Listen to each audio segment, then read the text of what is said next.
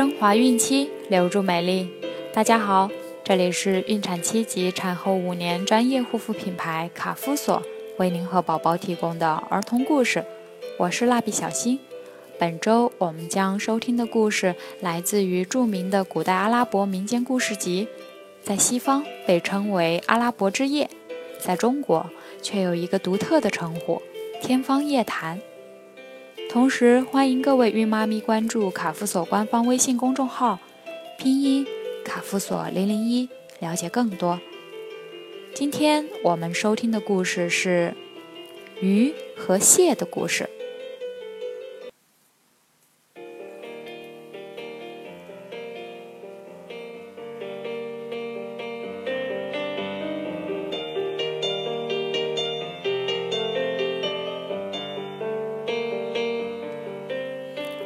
一群鱼生活在一个池塘里，可是鱼塘渐渐干涸，他们不知道怎么办才好，于是向螃蟹先生请教这个问题。螃蟹先生说：“让他们诚心向安拉祈祷，安拉会保佑大家的。”安拉最后答应大家的祈祷了吗？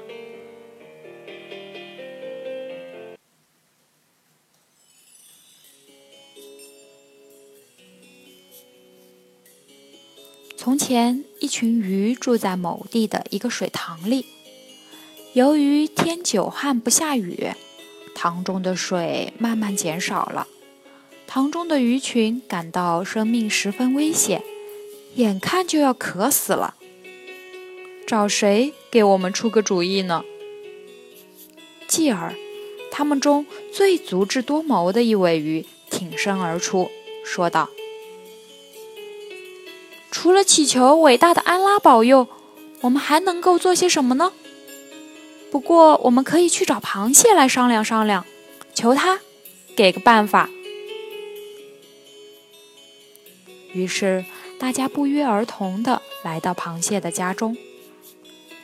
鱼群向螃蟹请安问好后，就向他求道：“我们的主啊，我们都非常敬重您。”您肯定会拯救我们的生命的。螃蟹向鱼群问好，说道：“你们究竟怎么了？我能帮助你们做些什么呢？”鱼群就把出现的情况以及他们所面临的危险详细述说了一番。螃蟹低头沉思了片刻。说道：“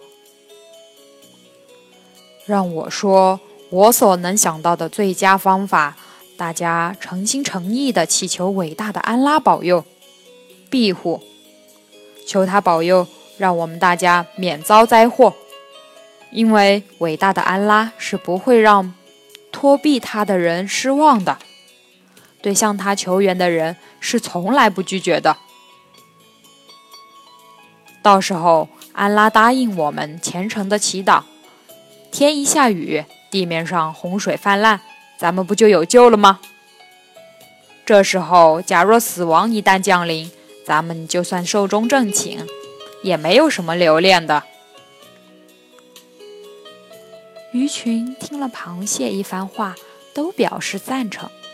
随后，他们相继告辞，回到自己的栖息处。没过多长时间，伟大的安拉答应鱼群的祈求，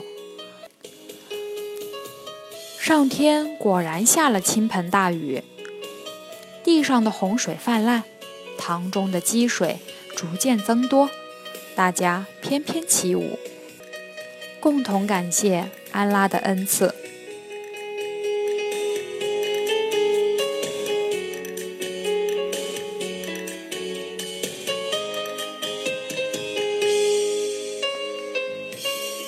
好了，今天的故事就讲完了。想要继续收听的朋友们，记得订阅并分享到朋友圈哦。卡夫所提供最丰富、最全面的孕期及育儿相关知识资讯。天然养肤，美源于心，让美丽伴随您的孕期，期待您的关注。蜡笔小新祝您生活愉快，明天再见。